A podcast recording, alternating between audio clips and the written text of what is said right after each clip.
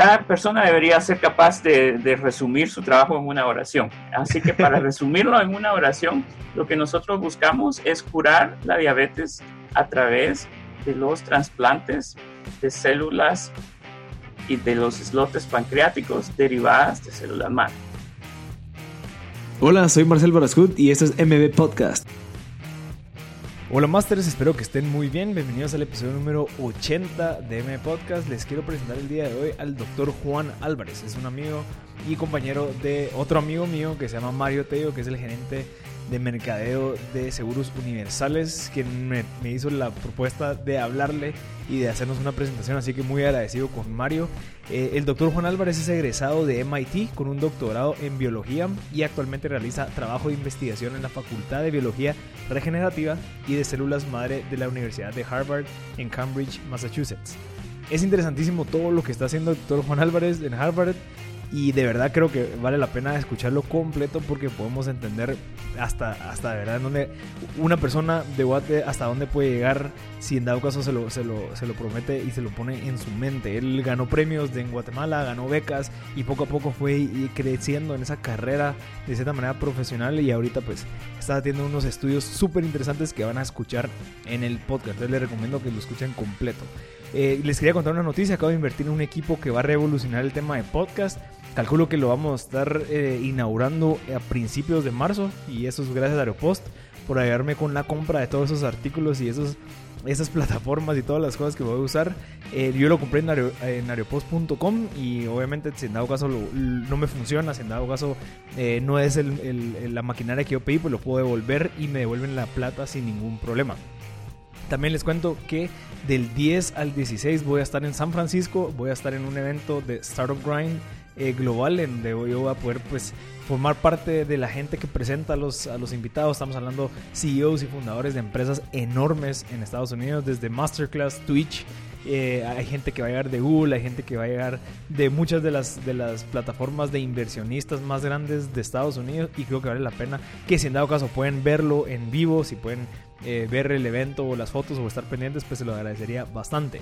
También quisiera invitarlos a que se unan al Club de Masters en Facebook, lo pueden buscar ahí como un grupo, Club de Masters, y porque ahí estamos subiendo eh, contenido todos los días de valor desde libros, artículos, revistas, eh, videos y estamos haciendo incluso como una comunidad de emprendedores. Entonces, también les recomiendo que se suscriban al mailing en www.mpodcast.net para que puedan seguir todavía recibiendo más contenido. Entonces, sin nada más que agregar, les dejo el episodio número 80 y que se gocen este episodio con el doctor Juan Álvarez.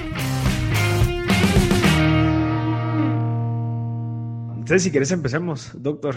Eh, uno, gracias por tu tiempo, definitivamente, el, recibirnos, el, estar conectado. Ahorita, actualmente, estás en Massachusetts, asumo. Eh, sí, estamos aquí en Cambridge, Massachusetts. Ajá. Ok, eh, me encantaría que empezáramos tocando, eh, uno, ¿qué es lo que estás haciendo actualmente? O sea, ¿qué es lo que estás trabajando? En, dónde le estás dedicando tu tiempo y pasión? Para que logremos entender cómo y, e irnos después a dónde venís. Si nos puedes contar, doctor. Ok, perfecto, cómo no.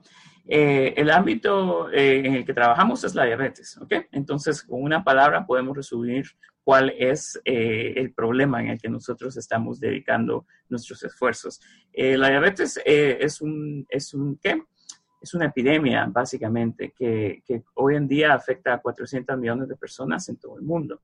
Especialmente en países latinoamericanos existe bastante incidencia de diabetes porque existe una predisposición genética que responde de una manera negativa hacia los sobrecargos eh, del trabajo de las células pancreáticas, de los islotes pancreáticos.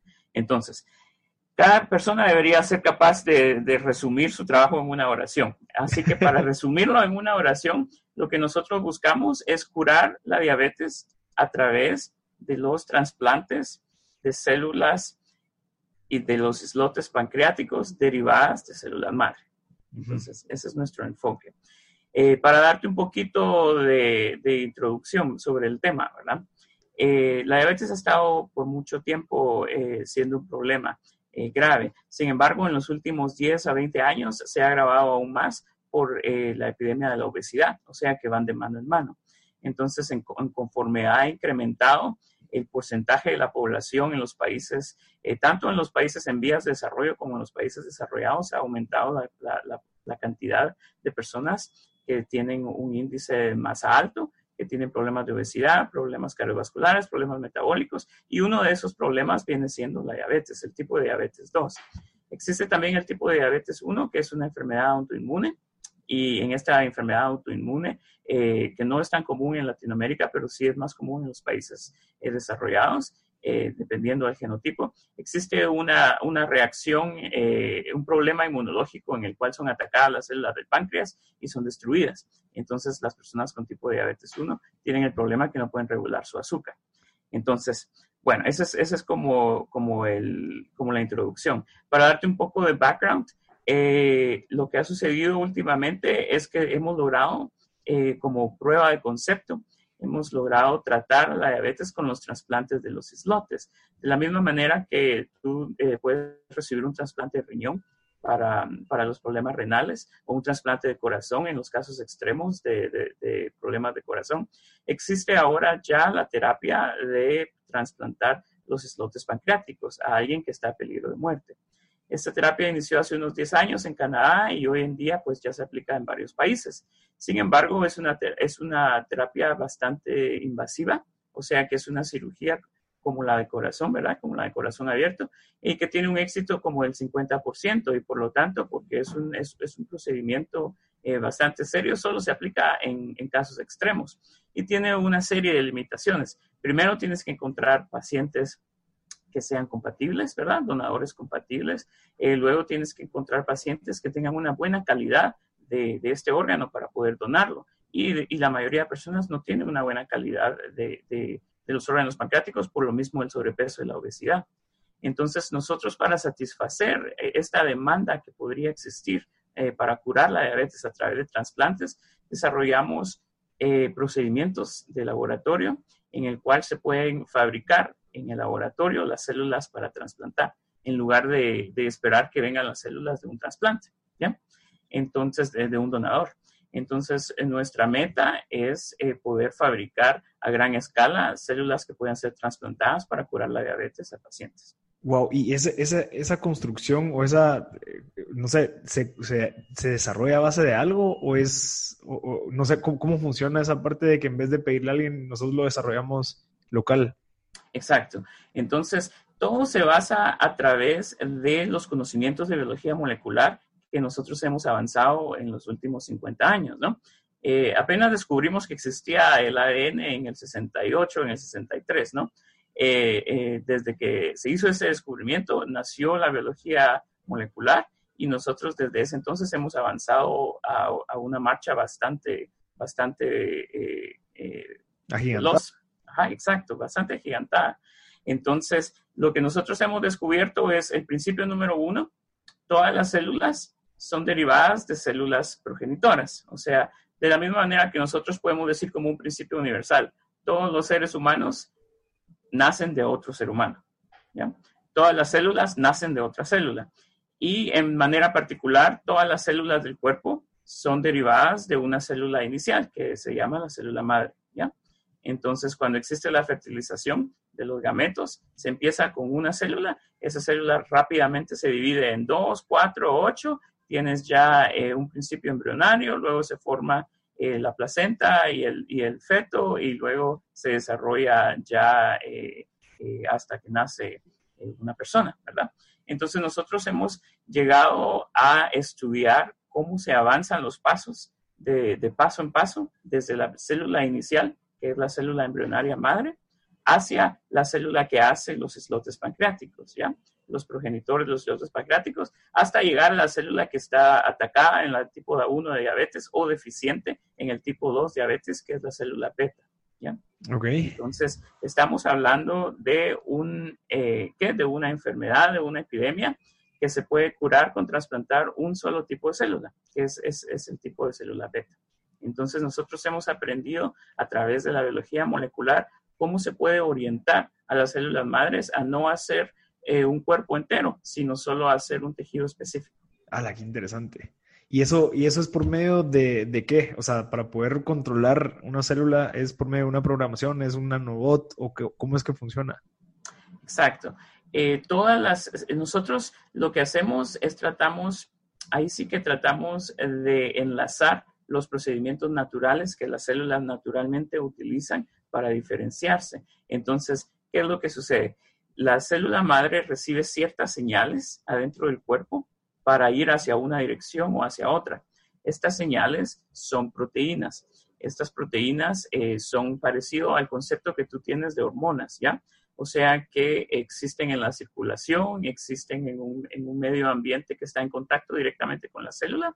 Entonces, estas señales que son proteínas eh, tienen receptores en la superficie celular. Entonces nosotros para poder decirle, es como, es como mandarle mensajitos a la célula, que la célula traduce y entiende que tiene que ir hacia esta, hacia esta programación. Entonces es una programación celular a través de señales extracelulares. Estas señales extracelulares son ligandos eh, peptidómicos, ¿verdad? Son proteínas y nosotros hemos aprendido cuál es el código cuál es el código de señales que hay que darle a las células, de manera que la interpretación sea ir de paso a paso orientándose hacia lo que va a, formar el páncreas. Entonces, de célula madre a célula beta hay seis pasos, por ejemplo. Entonces, en el primer paso se le da una, una serie de señales para que la célula madre se oriente hacia el endodermo en lugar de orientarse hacia el ectodermo o hacia el mesodermo. Una vez ya se ha orientado hacia el endodermo, entonces se le da otro cóctel de señales para que eh, forme el, endodermo pancreático. Luego se le da otro cóctel para que forme el endodermo pancreático endocrino y luego otro cóctel para que se oriente específicamente hacia las células betas. Entonces son manipulaciones biológicas, no estamos hablando de manipulaciones electrónicas o mecánicas, sino manipulaciones biológicas. Lo que nosotros manejamos es una industria bastante, bastante grande que se trabaja a partir de materiales biológicos. ¿Y cómo, cómo funciona esa transmisión de señales? O sea, es ¿cómo, cómo, le, cómo decís vos de mandar ese cóctel de señales? O sea, ¿cómo pasa de tu mente a la célula o a la proteína? Exacto. Entonces, eh, las, las proteínas, nosotros hemos aprendido el código básico. El código básico de todas las células es las instrucciones escritas en el ADN. El ADN tiene cuatro eh, letras, ¿no? La A, la C, la T y la G. Entonces, con esas cuatro letras tú puedes formar bastantes palabras y tienes una secuencia de unos 3 billones de letras que es la que forma tu genoma, ¿ya? Entonces, en este código están codificadas todas las proteínas que se necesitan para, todo, para todos los procesos celulares que un organismo realiza, ¿ya? Un organismo desde una bacteria o una levadura hasta un ser humano, ¿ya? Entonces, todas las células en nuestro cuerpo tienen el mismo libro, tienen el mismo código de 3 billones de letras. Lo que sucede es que distintas células traducen ciertas partes del libro, o sea que leen ciertas oraciones e ignoran ciertas páginas. Entonces, esas secuencias de letras codifican a proteínas. Entonces, lo que nosotros aprendemos es cuál es la serie de letras que codifica una proteína que se va a convertir en una señal para la célula. Entonces, al aprender ese, ese, código, nosotros podemos fabricar la proteína utilizando materiales biológicos en el laboratorio.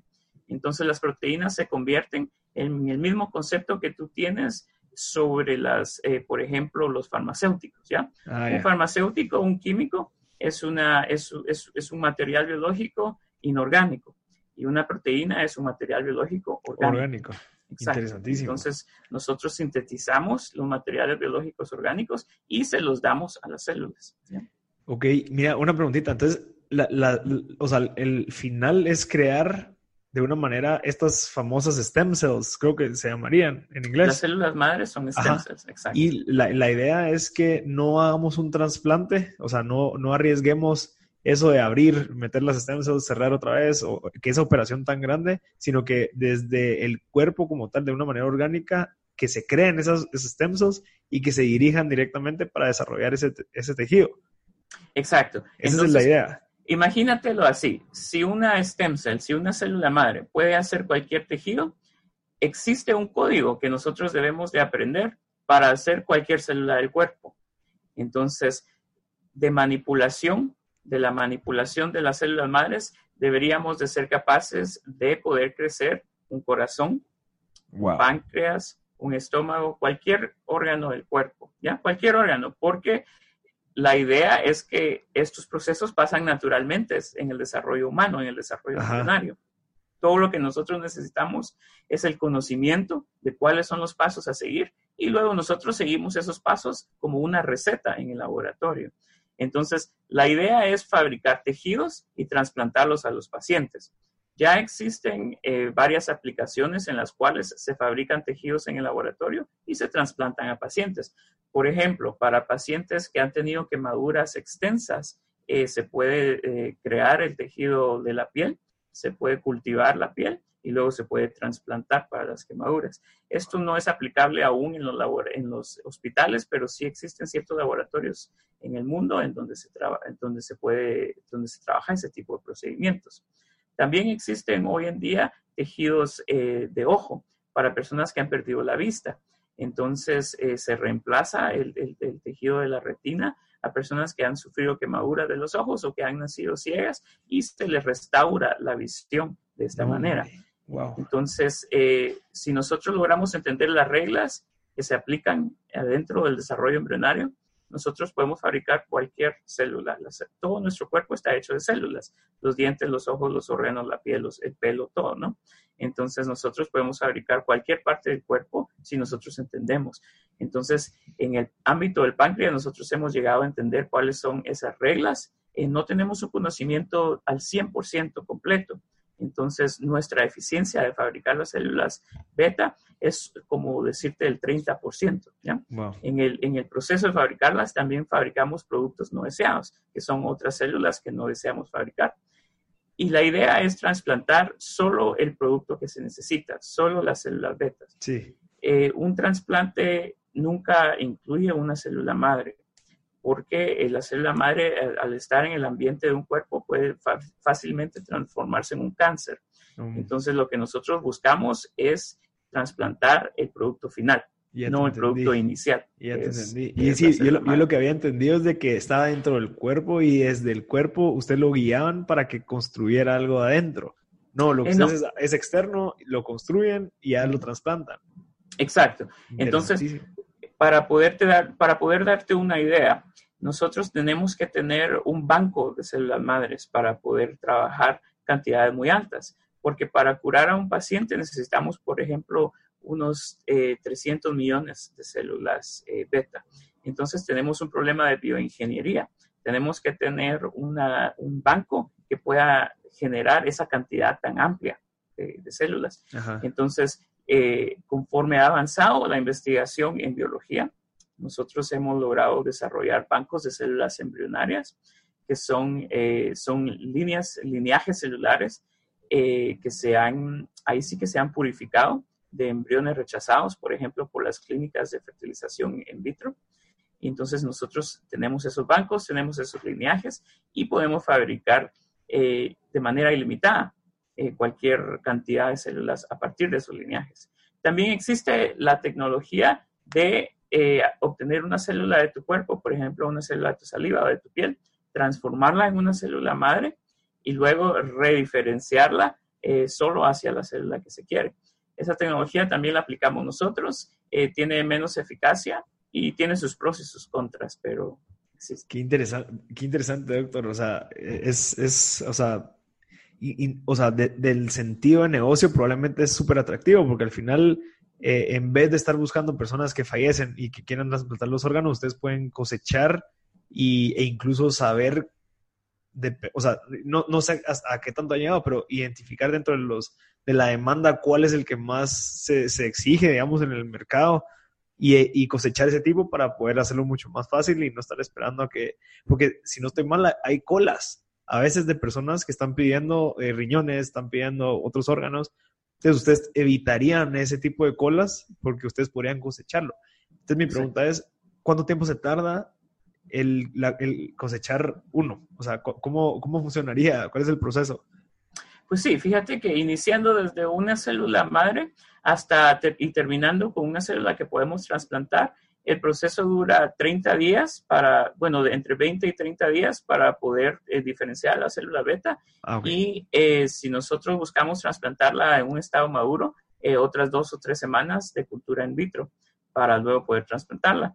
Eh, nuestro, en nuestra prueba de concepto inicial, ¿verdad? Células después de un proceso de 22 a 28 días fueron trasplantadas en ratones diabéticos, eh, también se han trasplantado ahora en monos, en primates, y, tienen la capacidad de curar la diabetes. Entonces es, un- es un proceso relativamente rápido, pero es mucho más lento que otros procesos. Por ejemplo, la cultura de células de corazón eh, eh, se realiza en dos semanas. La cultura de neuronas o, los, organoides que tienen un parecido a, a los, a los cerebros eh, so- son de, de menos semanas, entre tres o cuatro semanas.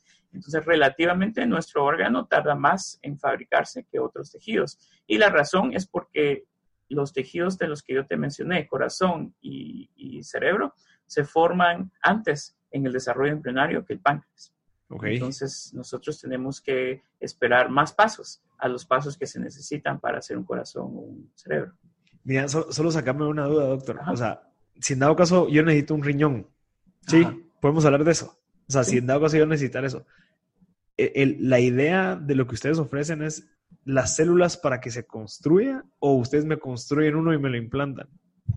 Eh, se construye uno y se implanta. Ah, ok. O sea, ustedes guían, en, en el laboratorio guían los pasos y se crea un riñón. O sea, Exacto. tú puedes ver un riñón ahí vivo, o sea, Sí, sano. sí, exacto. Entonces, eh, yo te puedo pasar luego unos videos muy interesantes. Eh, la mayoría de órganos no tienen una función que visualmente impacta tanto como la del corazón, porque lo que sucede con el corazón es que tú visualmente puedes ver.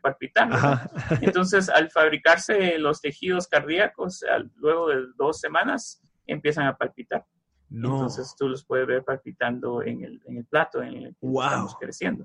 Entonces, sí, eh, es una tecnología que no, no es de punta, o sea que no se ha traducido aún a, prácticas de clínica, de hospitales, pero en un futuro cercano lo que buscamos es precisamente eso, poder fabricar órganos y trasplantarlos. Wow. ¿Y, y crees que se va a poder en algún momento desarrollar una metodología que se pueda aplicar en cualquier lugar o requiere de demasiada inversión hacer uno? Digamos, que no tenga que llamarte a ti en Massachu- en Massachusetts para decirte, mira, necesito un riñón, mándamelo aquí en Guatemala, o se podría como que desarrollar una metodología, procesos, obviamente bajo las instalaciones adecuadas para producirlos y no tener que estar esperando el traslado y así. Pues fíjate que todos los procesos médicos se, se, se, se, se realizan al final de cuentas a través de los hospitales. Entonces, eh, por ejemplo, uno de los trasplantes que, existe desde hace bastante tiempo es el trasplante de médula ósea. la médula ósea es eh, la parte de tu cuerpo que contiene las células madres hematopoéticas. Estas no son células madres embrionarias, sino son células madres adultas. Entonces, solo tienen la capacidad de generar los tejidos de la sangre, no otros tejidos como corazón o intestino, ¿no? Eh, el trasplante de médula ósea ha existido de 1968 y el premio Nobel se, se, se concedió a, a, a, a, los científicos que lograron este paso. Y se aplica eh, en casos en los cuales el paciente tiene un cáncer de la sangre, por ejemplo, una leucemia. Entonces, eh, cuando la leucemia no se ha podido tratar ni curar con, con, la quimioterapia o con la radioterapia, entonces uno de los procedimientos alternativos es un trasplante de médula ósea. Para darte una idea, el trasplante de médula ósea existe desde el 68 y, se, y, también se desarrolló en hospitales eh, de acá, de Boston. Hoy en día es una tecnología que salva vidas para pacientes que tienen cáncer sanguíneos. Sin embargo, no hay un solo hospital en Guatemala que lo pueda aplicar, por ejemplo, porque es un procedimiento de alta tecnología. Entonces, uno de los guatemaltecos ilustres precisamente este año eh, eh, es, el, fundador de la Fundación Ayúdame a Vivir, que trata precisamente eh, patologías de cáncer sanguíneo y tiene una afiliación con un hospital acá, eh, el hospital de St. Jude's Children's Hospital sí. en Tennessee. Sí. Entonces, cuando los pacientes eh, este es un cáncer pediátrico más que todo que se enfoca a la fundación. Cuando los niños tienen un cáncer incurable y que no se puede, que no se puede tratar bien a través de la fundación, ellos buscan fondos y donaciones para poder mandarlos a los Estados Unidos a que se haga ese trasplante. O sea que, aun cuando existe la tecnología, siempre la barrera de la calidad y tecnología que existe en Guatemala va a ser eh, el, punto, el punto de acceso limitado. ¿ya? Entonces, eh, una, una milestone, como dices tú, eh, es desarrollar la tecnología, pero otra es lograrla traducir a, a, una terapia que pueda ser accesible y aún otra que es realmente es una barrera económica, una barrera de desarrollo, es llevar ese tipo de tecnología ya cuando ya esté desarrollada, llevar ese tipo de procedimiento de hospital ya cuando ya sea factible a un país en vías de desarrollo. Qué interesante. Gracias por compartir eso. Y yo, creo que ya lo entendí y de verdad qué interesante eso, no sabía que existía y qué bueno que lo estés trabajando. Eh, otra de las cosas que me interesa bastante, doctor, es cómo fue que llegaste a estar trabajando ahorita, o sea, ya teniendo un postdoctorado, no solamente un doctorado, sino que cómo, cómo fue que empezaste, de dónde venís, eh, siendo de Guatemala, estás eh, en instituciones así de grandes, una a las que acaba de adquirir por 900 millones de dólares. ¿Cómo, ¿Cómo has llegado a donde estás y qué crees que han sido las claves que te han ayudado a estar ahí? Bueno, pues eh, a mí siempre me gustó leer los libros de Julio Verne. ¿No leíste Julio Verne cuando, cuando estabas pequeño, cabal? Sí. Va, pues entonces eh, yo soy de los departamentos, yo soy de Mazatenango, Xochitepecas, y en Mazate yo leía el libro de Julio Verne, me gustaba mucho la ciencia. Entonces, a través de eso, yo cursé un bachillerato eh, en computación con orientación científica en un colegio de Mazatenango, en el Tecnológico Suroccidente, y eh, participé en las Olimpiadas de la Ciencia. Entonces, ese fue un primer contacto. bueno, el primer contacto viene de los libros, ¿verdad? El segundo viene del Tecnológico del Suroccidente. Y el tercero fue las Olimpiadas de la Ciencia, que fueron más allá de los materiales del currículum del básico, ¿verdad? Y del currículum del diversificado. Y, fue una, ahí sí que empujar los horizontes, empujar las metas para aprender más allá de lo que te enseñan los colegios, ¿no? Entonces yo participé en las Olimpiadas desde primero básico hasta eh, graduarme en, quinto bachillerato eh, en computación y en la ciencia en la que más tuve éxito a pesar de que participé en varias, eh, siempre fue biología, eh, que, empieza siendo ciencias naturales, básico, y que se transiciona a llamarse biología en diversificado. Entonces, desde, desde ahí yo me empecé a orientar hacia lo que es biología y medicina.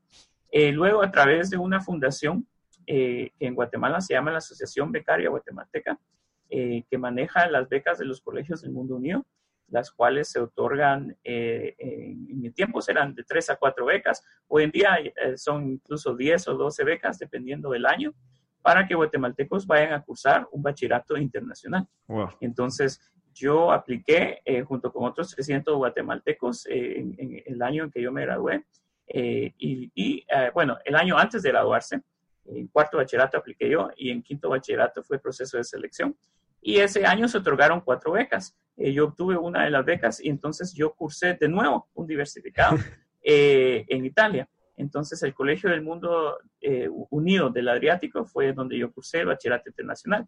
El Bachillerato Internacional es un programa que es estandarizado, existe en muchos países y existe en Guatemala. De hecho, hay cuatro colegios en Guatemala que dan el, el diploma del Bachillerato Internacional en español.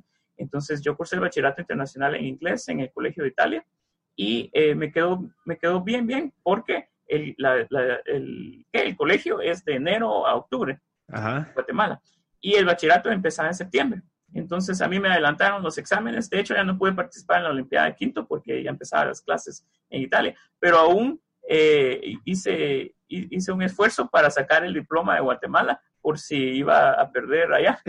y para por lo menos ya tenía el bachillerato de Guate. Entonces, eh, no me quitó mucho tiempo, solo fue como un año y medio más de estudio. Y, y ya luego yo ya inicié la universidad eh, a los ¿qué? a los 18 años, que es una edad en la que normalmente muchos inician la universidad. Entonces yo estaba un poquito adelantado en el colegio. Esos dos años de bachillerato internacional, que fueron en realidad solo año y medio por, por, la, por la discrepancia entre las fechas de inicio y término, eh, me permitió entonces acceder a la universidad a los 18 años. Yo apliqué a, universidades en los Estados Unidos porque eh, a los egresados de los colegios del mundo unido que logran ser aceptados por una universidad de los Estados Unidos existen becas de estudio también, en las cuales se les eh, cubre ya sea parcial o, completa la beca. Entonces yo obtuve una beca completa para estudiar en la Universidad de Princeton en Nueva Jersey. Y en la Universidad de Princeton yo perseguí el, el predoctorado, ¿verdad? El, ¿Cómo se dice? Eh, aquí le llaman un pregrado. en Guatemala es una licenciatura. la, la, cual fue enfocada en biología molecular y cuantitativa computacional. Entonces, el, el, grado normal es biología molecular y el diplomado, ¿verdad? la especialización, se podría decir, es en biología cuantitativa y de computación. Wow. Luego yo apliqué. magna cum laude, te graduaste, ¿ah? Te graduaste con honores. Exacto. Entonces, eh, yo escribí la tesis más eh, larga y la escribí dos semanas después de la fecha límite. O sea que después yo entregué una, una tesis en blanco y ya cuando ya estaba yo listo para escribirla, me senté a escribirla en una semana sin dormir y, luego, eh, y luego la entregué y fue la más larga del departamento y obtuvo unos premios. ¿verdad? ¿Y qué, de qué fue la tesis? Eh, fíjate que en el pregrado yo me enfoqué en el estudio de las reacciones bioquímicas que, que, cataliza el ADN. O sea, tú, tú conoces las enzimas. Las enzimas... he escuchado.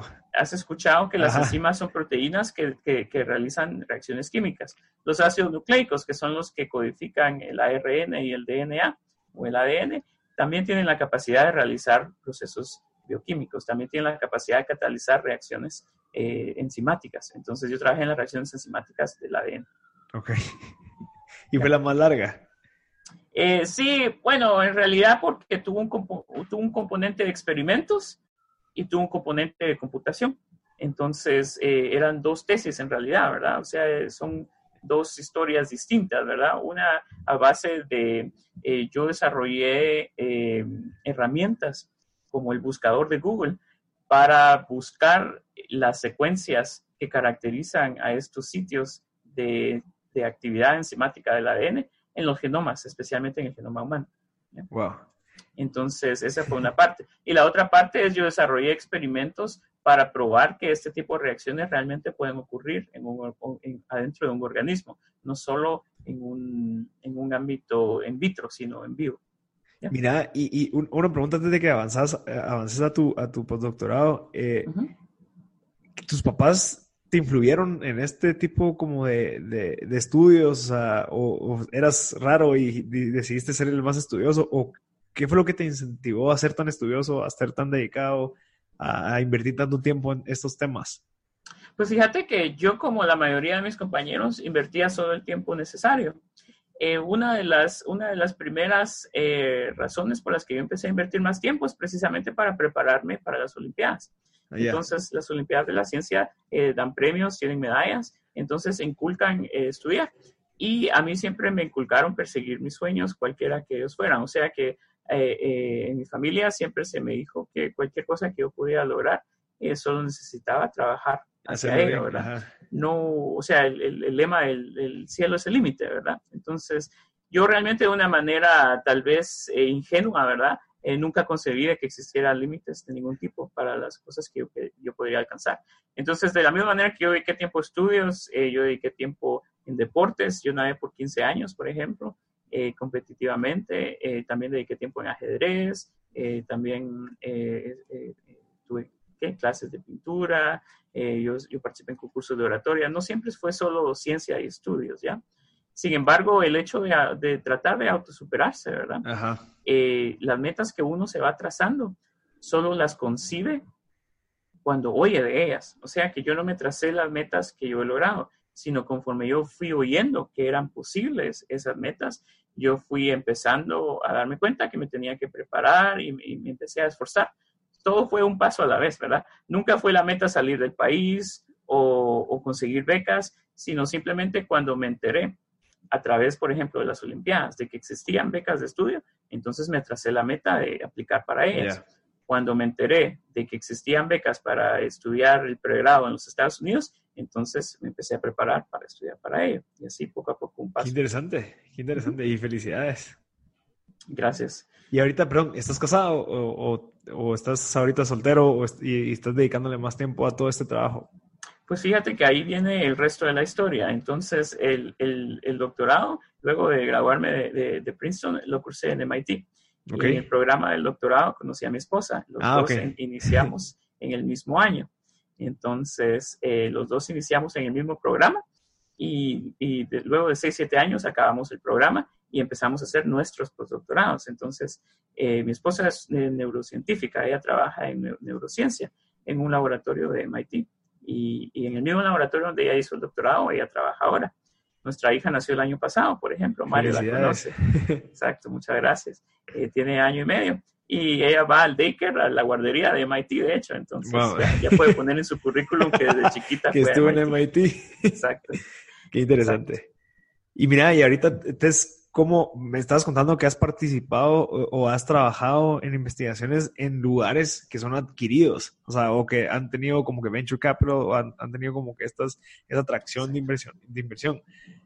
Estando adentro o estando trabajando con ellos, ¿qué crees que son los, las cosas valiosas que ellos han ofrecido que han sido interés, como en tu último, en el último caso, que fue adquirida por 900 millones de dólares, que tal vez nos, nos hace falta saber a nosotros en Guatemala que así es como tenemos que aspirar a tener una empresa, así es como deberíamos de hacer las cosas, que tú lo estás viviendo?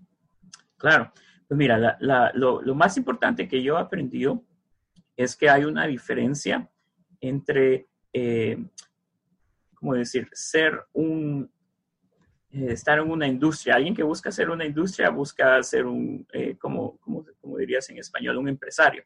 Existe una diferencia entre ser un empresario y ser un emprendedor. Sí. Un empresario, ¿verdad? Busca eh, lograr a un corto plazo tener un margen de ganancias, ¿verdad? Entonces, para lograr ese corto plazo, generalmente un empresario se, se une hacia un ámbito empresarial, un ámbito industrial, en donde existe una cierta cantidad de ideas. Y el empresario busca realizar estas ideas de manera que a corto plazo pueda existir ganancias, ¿ya? Entonces, por, ejemplo, si tú quieres ser empresario de televisión, ¿verdad? Ya existen empresas de televisión, ya existe la televisión y ya existen medios en los cuales se puede desarrollar eh, programación, ya existen personas que trabajan en ese campo, entonces uno se puede eh, ahí sí que desarrollar de una manera más fácil y puede ser rentable a un corto, a un plazo más corto, pero no envuelve el tener nuevas ideas necesariamente, ¿ya? Por ejemplo, eh, yo consideraría lo que han hecho empresas, una empresa como Facebook, por ejemplo, una ahí sí que una ordenanza empresarial, no una ordenanza emprendedora, porque cuando Facebook llegó al mercado ya existían sitios sociales, ya existían redes sociales. Entonces, Facebook destacó por tener un producto mejor que los competidores. Entonces, de esta manera se puede lograr una, una, eh, una empresa exitosa. En el ámbito de emprendimiento, lo que se busca es crear una industria que no existe aún. ¿Ya? Crear un mercado que no se ha desarrollado aún, ¿ya? Entonces, se empieza de cero. Este empezar de cero quiere decir que no existe un camino establecido ya para unirse y competir. Entonces, ese camino se va estableciendo poco a poco. Entonces, eso quiere decir que no se va a hacer rentable a un corto plazo, sino que se va a depender se va, ahí sí que se va a depender de fondos externos por bastante tiempo y no van a existir ganancias por bastante tiempo. Entonces, eh, se va a operar en rojo, como dice el dicho, ¿verdad? Por muchos años. Entonces, lo que yo he aprendido es en los dos laboratorios en donde yo he estado, hemos tenido ideas que son nuevas. Por ejemplo, la idea de crear órganos en el laboratorio es una idea que tú no habías escuchado, ¿verdad? Eso quiere decir de que la persona que se le ocurrió esta idea eh, era un soñador, ¿ya? era, era un iluso, ¿no? Y, a, veces no es, no es difícil soñar o ser iluso. Lo que es difícil es, es traducir esas ilusiones a algo que sea realidad, a un producto que en un futuro pueda venderse. Y ese es el punto más difícil. O sea que todos nosotros nos podemos sentar a inventarnos cosas que todavía no existen, pero el caminar el camino hasta que se hagan realidad esas cosas, esa es la parte difícil. Entonces, ¿qué es lo que es necesario para que se pueda hacer realidad una ilusión que no existe todavía? Yo te di el ejemplo de los tejidos, ¿verdad? El crecer órganos en el laboratorio. En el laboratorio anterior, en donde yo estuve, tuvimos la idea tú conoces las células rojas, ¿no? Las, los glóbulos rojos de tu sangre, ¿ya? Tus glóbulos blancos, eh, como le llaman en español, son encargados de tus defensas en contra de enfermedades y tus glóbulos rojos son encargados de transportar oxígeno para mantenerte vivo. ¿ya? Los glóbulos rojos tienen una cualidad peculiar, no tienen un núcleo, o sea que ellos han perdido su núcleo en el, en el, en el proceso de convertirse eh, sus progenitores en células desarrolladas maduras y como no tienen un núcleo, solo son como una bolsa de proteínas. Ya en esa bolsa de proteínas, el, 60-70% de las proteínas es la hemoglobina, la que, la que eh, tiene la capacidad de transportar oxígeno. Pues bueno, los glóbulos rojos, como no tienen, no tienen la capacidad de reproducirse, ya que no tienen un núcleo, no tienen un genoma, eh, a cada cierto tiempo son eh, reciclados, o sea que son destruidos. Entonces nosotros tuvimos la idea de qué tal si los utilizamos como un vehículo para, para repartir paquetes al cuerpo, porque van en todo lado, ¿ya? Pues los, los glóbulos rojos circulan por todo tu cuerpo. Entonces, digamos que nosotros le queremos dar una señal, como estábamos platicando de, los, de las señales, ¿verdad? Que son proteínas, a una cierta parte de tu cuerpo. La única manera de accederla es a través de la sangre. Entonces, ¿qué tal si nosotros le ponemos ese cargo, ese mensajito en la superficie de unos glóbulos rojos y se lo mandamos a esa parte de tu cuerpo a través de los glóbulos rojos? ¿ya? Entonces es una, es una manera de aprovechar el conocimiento que nosotros tenemos sobre esas células y de, y de hacer un trabajo de ingeniería que, que, trabaja una aplicación que no existe en el mercado. ¿ya? Interesante. Entonces, y no sabían si iba a funcionar o no. Exacto. Entonces, a través de esa aplicación se creó eh, una compañía que se llama Rubius y, y, hoy en día Rubius pues ya, ya eh, se, se, comercializa, ya se comercializó, comercializó eh, tuvo un IPO, que es un public offering, ¿verdad? Entonces ahora ya tiene acciones en el mercado.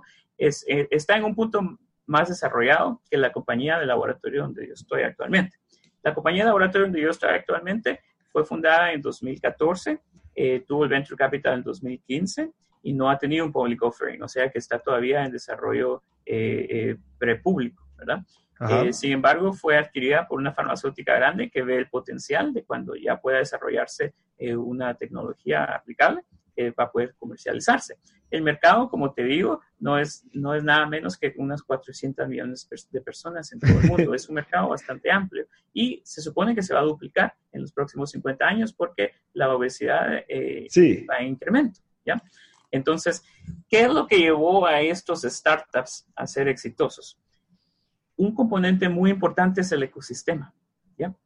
En donde se desarrollan las ideas. Las ideas se desarrollan principalmente en los centros universitarios, ¿ya?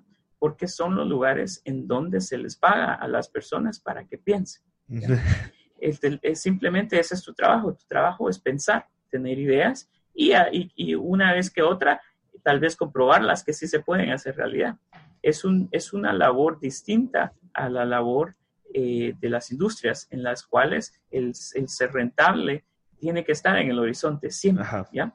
En un, en, un, en un ámbito universitario, en un ámbito académico, tienes la libertad de pasar muchos años sin que la idea se pueda lograr. Por ejemplo, las ideas de Einstein sobre el universo hasta ahora se han empezado a poder demostrar empíricamente, ¿ya? O sea que no, no teníamos ni los instrumentos, ni la base teórica, ni la capacidad eh, práctica de, de, de, comprobar sus ideas. Pero ahora que ya lo tenemos para algunas de esas ideas, nos damos cuenta que las ideas están eran. aceptadas, que sí eran ciertas.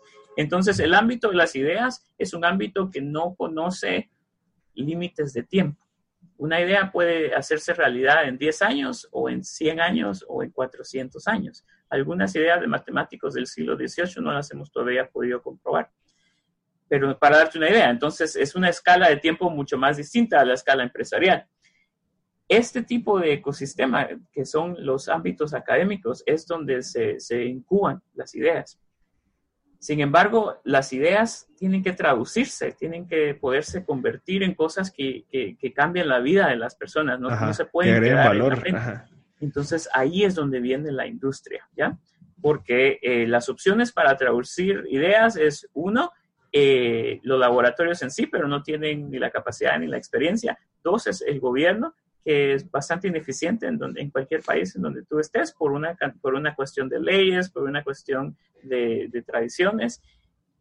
Entonces, no solo es importante que el ecosistema incluye tanto el incubador académico como el ámbito práctico empresarial, eh, sino es necesario para que cualquier tipo de tecnología se haga realidad. ¿ya? Entonces, aquí estamos hablando más allá de biología, en, en términos de ingeniería, en términos de, de, tecnología, ¿verdad? De, de, IT, como dices, información, tecnología. No se puede llegar al mercado sin, eh, eh, ahí sí que emparejarse con, con, emprendedores industriales, ¿ya? Entonces, tanto en el caso de mi laboratorio anterior como en, el caso del laboratorio actual, la idea nace en el ámbito académico, pero se llega a hacer realidad con fondos empresariales de, venture capital. ¿Ya? Sin el, la universidad no va a poner fondos para hacer realidad la empresa. El gobierno no va a poner fondos para hacer realidad la empresa, porque es mucho riesgo. ¿ya? El riesgo lo va a tomar un venture capitalist. Entonces, sin esos, dos, en, sin esos dos componentes del ecosistema, es bastante cuesta arriba el trabajo de, de, un startup para que pueda hacer éxito. Sí, y lo bueno es de que también en donde, te, donde estás hay mucha gente que está buscando ese tipo de, de proyectos, está, eh, o sea, hay una industria de venture capital que está buscando, o sea, hay, oferta, pues, e incluso hay demanda de, de, bueno, ¿qué otros proyectos hay? O sea, ¿qué están haciendo aquellos? Ok, buenísimo, lo que está haciendo me interesa, le veo futuro, démosle. En el campo de biotecnología, estamos en el ecosistema más amplio del mundo. Eh, el ecosistema de, Cambridge es el, lugar número uno en el mundo para eh, compañías, startups de biotecnología.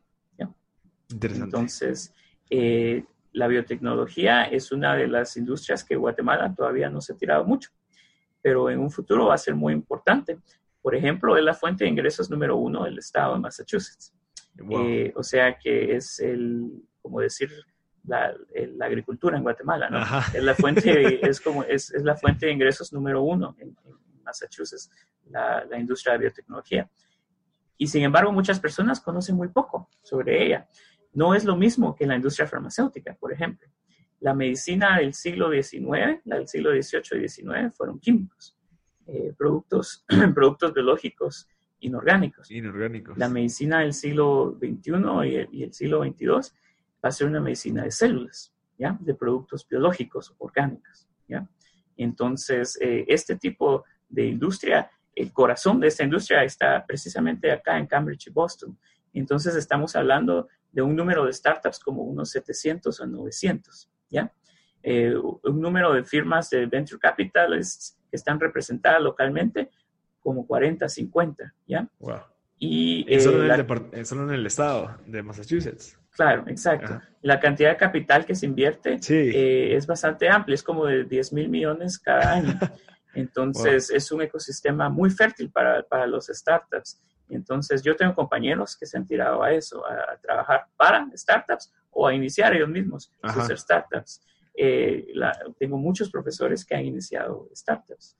Entonces, el buscar ese ecosistema es clave. Es clave.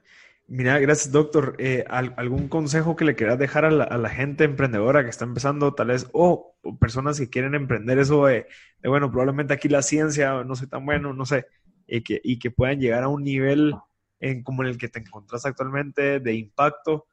¿Qué le recomendarías? Pues bueno, lo número uno es tener un producto que sea realmente innovador. Eso es difícil no es tan fácil como, como, como, uno se imagina. Entonces, ¿cuál es un buen consejo para buscar tener un producto innovador? Todo empieza con identificar una necesidad que no ha sido satisfacida en el medio ambiente. Entonces, el medio ambiente en Guatemala es distinto al medio ambiente en Estados Unidos. Entonces, cada país, cada comunidad tiene ciertas necesidades que o no han sido satisfechas o han sido satisfechas de una manera precaria, ¿ya? Muy pobremente. Entonces, nosotros hemos acá, como ejemplo, hemos identificado la necesidad de trasplante de órganos para pacientes de diabetes. Existe una escasez de donadores, entonces es una necesidad que solo se hace satisfecho precariamente. El identificar esas necesidades te lleva a pensar, ¿cómo podría yo? Yo, yo identifico muchas todos los días, por ejemplo, eh, te platicaba que nuestra hija tiene año y medio, ¿verdad? Sí. La, las guarderías acá te cobran, llegue tu hijo a estudiar o no. El pago es mensual, ¿verdad? y tu hijo se enferma, si tu hijo se enferma, no puede ir a la guardería. Ya. Entonces, pero si tu hijo no está enfermo, sí puede. Pero si va a la guardería y hay otro niño que está enfermo, entonces se va a enfermar. ¿Me entiendes? Ajá, ajá. Entonces es un círculo. El niño se enferma porque fue a la guardería y no puede ir a la guardería porque se fue. O sea, que no puede ir porque fue. Entonces uno termina pagando días eh, que, no, que no se está prestando el servicio. Entonces, eso es una necesidad ineficiente. Entonces ahí es donde, donde una compañía como Uber, que ya habían taxis, pero se dio cuenta de las ineficiencias Sí. que existían, puede identificar y tratar de dar un producto mucho más valioso. Por ejemplo, una app de teléfonos que empareje a, a- a personas de daycare con las personas que lo necesitan y que disrupta, ahí sí que diluya Sí. ese mercado, ¿verdad? Entonces, eh, abundan ese tipo de condiciones que son ineficaces. Desde, por ejemplo, en, en Guatemala, eh, lo poco que he visto yo de, de startups en el campo de biología se han dedicado a tratar de ma- manipular genéticamente los cultivos eh, que son eh, cultivos industriales, ¿verdad? Y, y- entonces se han aliado, por ejemplo, con los ingenios o con fundaciones no gubernamentales para tr- tratar de dar modificaciones que van a dar mejores cosechas, mejores productos. Entonces, es un startup de menos riesgo porque son ideas que ya existen. Nosotros sabemos que la modificación genética funciona, sabemos que es una manera de mejorar los cultivos y sabemos que existe una cantidad de manipulaciones accesibles que podemos hacer para mejorar los cultivos, ¿verdad? Entonces, un mensaje para los, eh, para los futuros emprendedores de Guatemala es que no sean tímidos de pensar más allá de lo que ya existe, que no, que no, ahí sí que, que no no, que no tengan miedo de los riesgos que, que se puedan correr en tratar de identificar cosas que sean realmente innovadoras, que realmente nadie haya hecho. Y de hecho las ideas innovadoras vienen de todos los países, no Sí. solo vienen de los países desarrollados, ¿ya? Eh, hay, hay, hay avances que han nacido de Latinoamérica. En Argentina, en Colombia han habido premios Nobel de medicina eh, a través de las ideas que ellos han tenido. Entonces, no hay que escatimar eh, ahí sí que esfuerzo eh, alguno en pensar algo que, aunque, aunque parezca muy improbable, lograr lo improbable empieza con creer en lo imposible, ¿no? Ajá. Entonces, para, para, darle una, para darte la frase mejor, lograr lo imposible comienza en creer en lo improbable. Porque muchas gentes decían hace 100 años, imposible un trasplante de corazón. Hoy en día ya es posible. Todo empieza con, con alguien que empieza a creer en algo que todos los demás le dicen, eso improbable que te funcione. Tener esa perseverancia, esa fe y lograr identificar en dónde va, de dónde van a venir esos fondos, de dónde va a venir ese ecosistema. Necesitamos personas que tomen riesgos para inversión, necesitamos personas que tomen riesgos de ideas y principalmente necesitamos que se hablen unas a las otras. Ajá. Las personas que, tienen, que toman riesgos con sus ideas y, Y- las personas que toman riesgos con sus fondos. ¿Ya? Entonces nece- necesitamos que exista un, un- un- un camino de comunicación entre emprendedores e inversionistas, porque se necesitan mutuamente. Y si, si, si no se hablan, no, no va a haber éxito. Perfecto, doctor. Mira, y para ir terminando, tal vez tenés algún libro que, que- que creas que le pueda servir a la gente, tal vez los de, los de Julio Verne que estaba recomendando, eh, o algo que pueda ayudar a la gente, pues, a- como te han ayudado a ti. Pues bueno, nosotros eh, cuando estuvimos en Guatemala eh, eh, fuimos a regalar eh, libros de, de biología celular, que son, es la biología en, que se basa no en animales, eh, no en bacterias, sino en células, eh, en, en- en- en células eucarióticas, ¿no? Entonces, para, para, ahí sí que si buscas inspiración general en ciencia, los libros de Julio Verde. Si buscas inspiración general en lo que es genética y biología, está el libro de la doble hélice, en la cual describe eh, Francis Crick, eh, en el libro de Double Helix, eh, cómo fue el, el- el- ¿qué? la investigación que llevó al descubrimiento del ADN. Que es donde se inauguró el campo en el que yo trabajo, la biología molecular. ¿ya? Ahora, si quieren leer libros actuales, pues lo, lo más importante es, eh, bueno, yo perseguiría una, una carrera. Hoy en día la Universidad del Valle ya tiene carrera de biología molecular y ya tiene carrera de biotecnología. Entonces, de ahí es donde esperamos que empiezan a, venir los emprendedores en el campo de biotecnología del futuro. Y de hecho la universidad ha invertido en un, en un centro de, de, estudios que busca enlazarse con industria, que busca tener relaciones más estrechas con el campo industrial. Entonces, eh, no solo se queden con leer, sino eh, vayan y persigan un, un, una maestría, un sí. doctorado, un postdoctorado, prepárense y, y empiecen a, ahí sí que a desarrollar sus contactos. ¿verdad?